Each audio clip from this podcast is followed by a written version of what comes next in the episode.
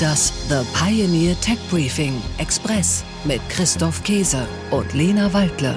Herzlich willkommen. Mein Name ist Christoph Käse und mit dabei, wie jeden Donnerstag, auch in diesem neuen Jahr, auch nach Silvester, ist Lena Waldle. Hallo Lena, guten Morgen, frohes neues Jahr. Hallo Christoph, guten Morgen und frohes neues Jahr. Wir begrüßen Sie wieder zu einer neuen Folge unseres Tech Briefing Podcasts. Mit den Fragen, was wird 2024 wichtig? Welche Tech-Trends sollten wir im Auge behalten? Welche Innovationen werden sich durchsetzen? Wir haben leider keine Glaskugel, daran müssen wir noch arbeiten, aber wir haben etwas Besseres gefunden als die Glaskugel, nämlich die Wissenschaft. Wissenschaft. Genau, und wir haben mit Trend- und Zukunftsforschern gesprochen, unter anderem mit dem Trend- und Zukunftsforscher Sven Gaborjanski vom Think Tank To Be Ahead und mit Agnieszka Kuzminska. Und mit ihr und mit Ihnen haben wir darüber gesprochen, was erwartet uns 2024. Und damit starten wir in dieses neue Tech Briefing Jahr. Viel Spaß beim Zuhören. Tech Briefing, das Thema der Woche. Unser erster Gast im Podcast ist der Zukunftsforscher Sven Gaborjanski vom Think Tank To Be Ahead. Lieber Herr Jansky, herzlich willkommen im Tech Briefing Podcast. Schön, dass Sie mir heute zugeschaltet sind. Ich freue mich. Hallo. Was macht ein Zukunftsforscher? Bei Zukunftsforschung denken die meisten wahrscheinlich an, weiß nicht, an Kristallkugel, Kaffeesatz, Spinnerei, Science Fiction. Bei uns ist das anders. Und was machen Zukunftsforscher? Wir prognostizieren die nächsten fünf bis zehn Jahre. Meistens für die Wirtschaft, ein bisschen für die, für die Politik. Wir prognostizieren die Entwicklungen. Also mit diesen wissenschaftlichen Methoden kann man, man ist natürlich kein Wahrsager, aber mit einiger Wahrscheinlichkeit so die nächsten zehn Jahre prognostizieren. Wie gehen Sie und wie geht auch Ihr Team dabei vor? Wie erforschen Sie einen Trend? Es gibt zwei sehr, sehr gebräuchliche Methoden oder Hauptmethoden, würde ich mal sagen, in der Wissenschaft, in der Zukunftsforschung. Das ist eine ist die Delphi-Methode, das andere ist das Backcasting. Die Delphi-Methode besagt, Sie müssen mit den Menschen reden, also Interviews machen, zweistündige tiefen Interviews machen, die mit ihren heutigen Entscheidungen mehr über Zukunft bestimmen als andere Menschen.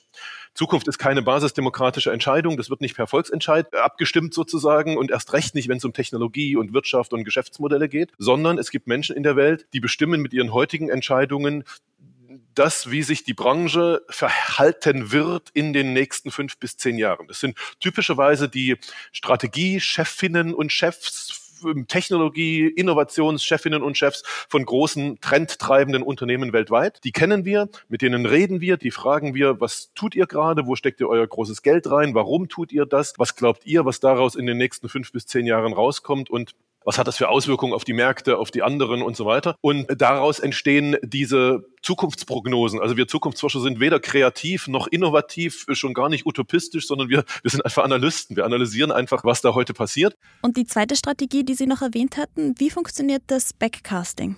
Die zweite Methodik, wie mache ich aus diesem Zukunftsbild eine zukunftssichere Strategie, also wo ich nicht nach einem Jahr schon das, den Eindruck habe, Mensch, jetzt ist irgendwas passiert, was ich überhaupt nicht vorhergesehen habe und was mich völlig überholt sozusagen. Wie mache ich daraus? Da, da heißt die Methode Backcasting. Ich versuche das mal ganz einfach zu beschreiben. Wenn ich weiß, wo ich in fünf Jahren sein will, ja, wie mein Geschäftsmodell aussieht, welche Kundensegmente, welche Produkte und so weiter und so fort. Man muss sich fragen, Mensch, wenn ich in fünf Jahren dort sein will, was, ha, was war mein letzter Schritt? Was habe ich sozusagen im Jahr viereinhalb bis fünf gemacht, bevor ich dort angekommen bin? Und dann, was habe ich im Jahr vier bis viereinhalb gemacht und so weiter? Also man rechnet zurück, es benutzt nur kaum ein Unternehmen. Und deshalb haben die meisten Unternehmen auch keine wirklich zukunftssicheren Strategien, sondern eher so, naja, wie verbessere ich mich denn mal um ein, zwei Prozent? Das hat aber nichts mit wirklicher Zukunftsstrategie zu tun. Nun muss ich heute gar nicht wissen, wie die Welt in zehn Jahren aussieht. Es reicht mir tatsächlich, was in den nächsten zwölf Monaten so passieren wird. Im Jahr 2023 war die Tech-Welt ja geprägt von ChatGPT. Die künstliche Intelligenz hat sprechen gelernt, sie hat unsere Sprache gelernt. Wie würden Sie sagen, geht es weiter mit ChatGPT und der künstlichen Intelligenz? Also kurz gesagt, die künstliche Intelligenz hat das hat das Betriebssystem des Menschen gelernt, also das Betriebssystem des Menschen, so wie wir miteinander kommunizieren und arbeiten und so. Deshalb ist die Frage, wie, wie geht eigentlich GPT weiter im Jahr 2024 und dann auch 2025? Und da muss man ganz klar sagen, GPT wird zur Bot-Economy. Bisher kennen wir in diesem, in diesem KI-Bereich, in diesem GPT-Bereich verschiedene tausende Tools, die alle irgendwelche Dinge ganz gut machen, Texte schreiben, analysieren, zusammenfassen, Bilder und all dieses Zeug. Was wir jetzt seit September 23 ungefähr bis Sommer 24 sehen werden, sind sogenannte multimodale Tools. Da ist also für einen Bereich, sagen wir mal den Bereich des Marketings, werden alle diese kleinen Tools zusammengefasst in ein Tool. Ja, da hast du halt ein Marketing-Tool und auf der anderen Seite hast du ein Sales-Tool und hast du ein Recherche-Tool und hast dieses Tool und so. Also das sind multimodale Tools. Das ist aber nur ein kleiner Zwischenschritt.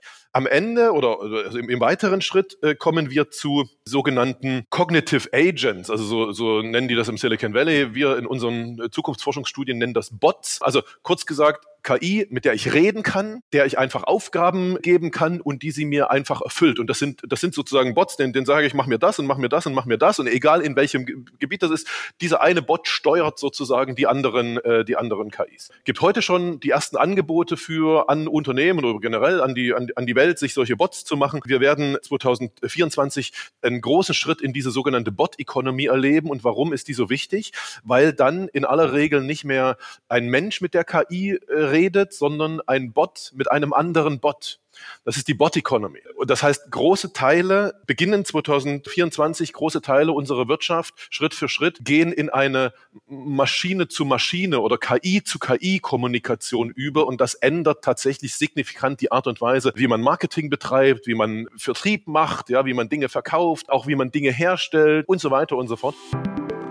Sie hören aktuell die kostenlose Kurzversion unseres Podcasts. Sie wollen mehr vom Tech Briefing? Unsere Analysen sowie Expertenmeinungen und topaktuelle Interviews hören Sie auf thepioneer.de/slash techbriefing oder in unserer The Pioneer App. Mit einem Abo für nur einen Euro im ersten Monat erhalten Sie wöchentlich Deep Dive Infos zu Megatrends und Innovationen aus der Welt der Technik und natürlich auch alle weiteren Podcasts und Artikel unserer Pioneer Redaktion. Alle Infos und Links finden Sie in den Show Notes. Und damit sind wir schon wieder am Ende unserer Folge angelangt und starten in das neue Jahr in der nächsten Woche wieder mit einer kompletten Folge. Herzliche Grüße schicken ihr Christoph Käse und Ihre Lena Waldle. Liebe Grüße und wir hören uns wieder nächste Woche. Bis nächste Woche. Tschüss. Das The Pioneer Tech Briefing Express mit Christoph Käse und Lena Waldle.